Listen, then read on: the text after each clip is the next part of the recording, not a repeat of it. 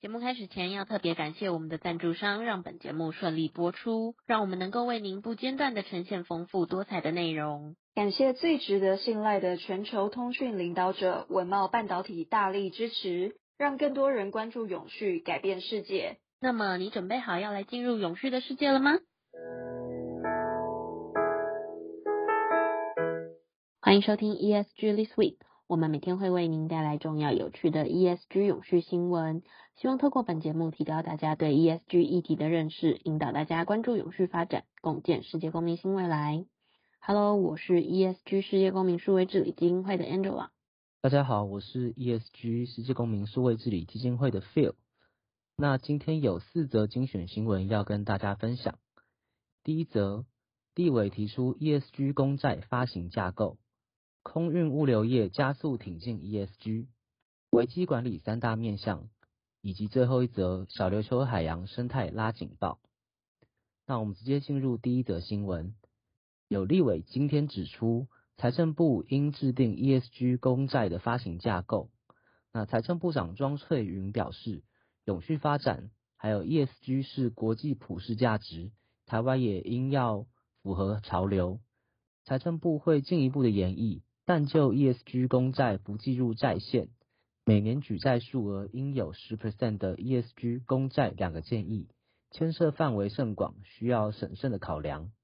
那这个立委钟嘉宾有表示说，财政部曾经说过要发行 ESG 公债，现阶段应该要立即制定架构，参考卢森堡的经验，检视重大计划中具有 ESG 价值的项目。也要定期的去揭露、事后审查等等的一个行为。庄翠云部长表示，以财政部来说，要筹国库资金，所以发行的一般公债，也就是甲类公债，统筹统支；而各政府主管机关要推动特定的公共建设时，可以发行乙类公债，也就是筹募资金用于具有自偿性的公建。好，那看到第二则新闻是关于这个空运物流业也将要加速挺进 ESG 哦。为了要抢空运的订单，ESG 要事先达标，迎接近零负碳排的时代。很多跨国企业在运送货物的过程当中，也会去要求相关的供应链必须在 ESG 的推动上一起去达标，包含说你选择的航空公司、物流运送方式，都是企业未来下单时会评估的重要参考。像华航、长荣今年就加快脚步推动 ESG，中飞航、捷讯等等也在全面强化 ESG 的各种认证。中飞航表示，一定要超前部署，才能看到别人看不到的商机。净零排放成为全球企业的显学，那好的物流业者不只是要协助客户将产品送达，还要提供多元化的物流运送解决方案，协助客户降低各种运送的成本，准时。安全把货物送到客户的手中。那净零时代的来临，物流业者也要成为降低碳排的重要推手。那中飞航捷讯分析说，在经济发展和维护环境之间要取得平衡，很多跨国企业是要求相关的供应链要一起去做的。中飞航捷讯都已经全面准备朝 ESG 的目标推进，未来在参与国际标案时才会更有竞争力。根据这个捷讯的分析。ESG 成为企业永续经营重要价值。今年参与最强市民标五 K，二零二三年新北加开场。捷讯海内外齐心爱地球，香港的同仁净滩护海洋。今年八月更是严格通过审查，获选了符合国家级认证的优质物流供应商，还拿到中国大陆国家级邮政集团签署专线的代理合约。中飞航表示，强化绿色供应链。近日首度获得 ISO 的一四零六四之一二零一八认证，除设定以二零三零年减少类别一与类别二的排放总量十八 percent 为目标，更以二零五零年办公室外购电力使用一百 percent 再生能源为愿景，将对内力行公司可达成的节能行动，并对外与合作伙伴共同实践减碳作为。那进入第三则新闻。企业落实 ESG 是条漫长的过程，也是迈向永续经营的必经旅程。然而，一旦公安意外发生，很容易就将长期耕耘的 ESG 品牌或是信誉，在一夕之间击溃。那危机发生的当下，企业需要有一套训练有素的紧急应变机制。那至于为了避免危机的发生，则需要全面性的建立管理系统。那在管理系统方面分成了三大面向，第一个就是时间，因为消防管理作为可以从执行的频率较高的每日、每周工作项目，逐步拉长到每月、每季、每年的一个策略规划。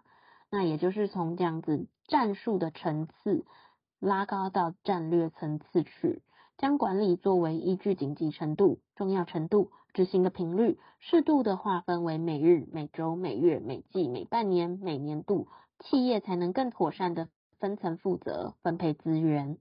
第二个呢，就是空间，相较于时间的一个划分，管理者也要以空间的概念来辨识出管理的热区，建立良好的空间感，是成为专业管理者的一个必要条件。如此一来，在日常检讨或是紧急应变的时候，才有办法去基于事实务实的讨论。那第三个面向是群体，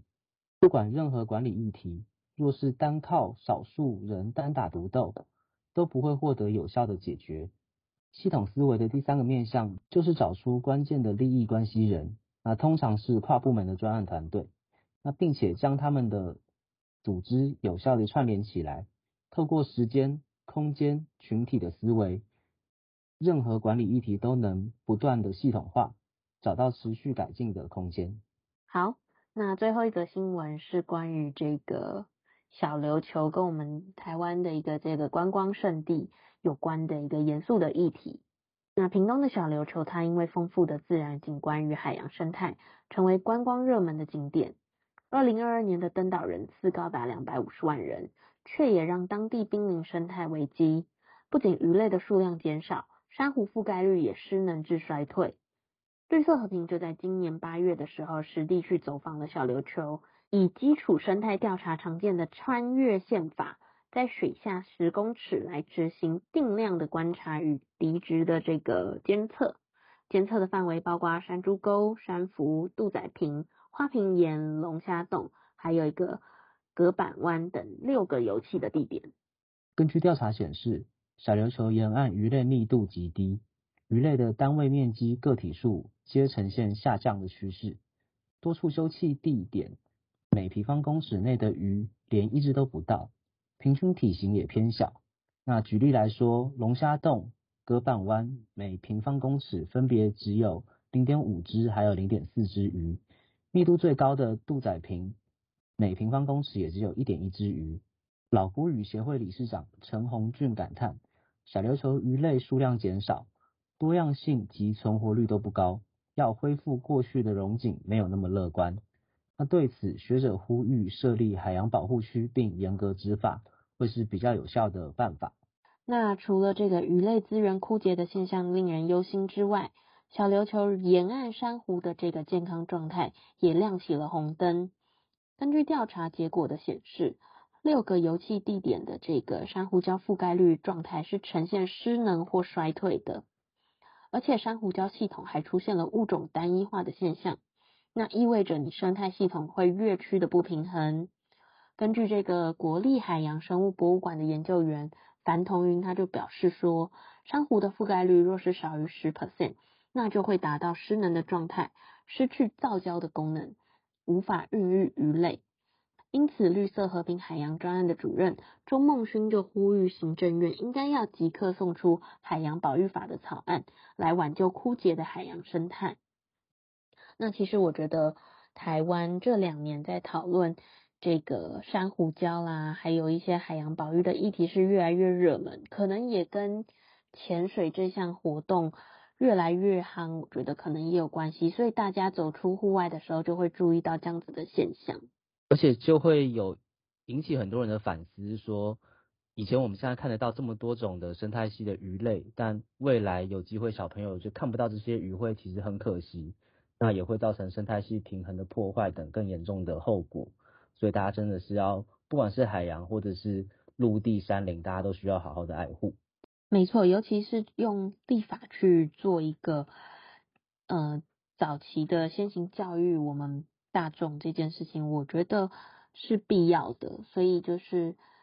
嗯，大家可以多多关注这类的新闻。那若若之后有一些新的草案公布的时候，我们节目也当然会跟听众朋友做一些分享。那今天的 ESG This Week 就到这边结束，我们就下周见，拜拜，大家拜拜。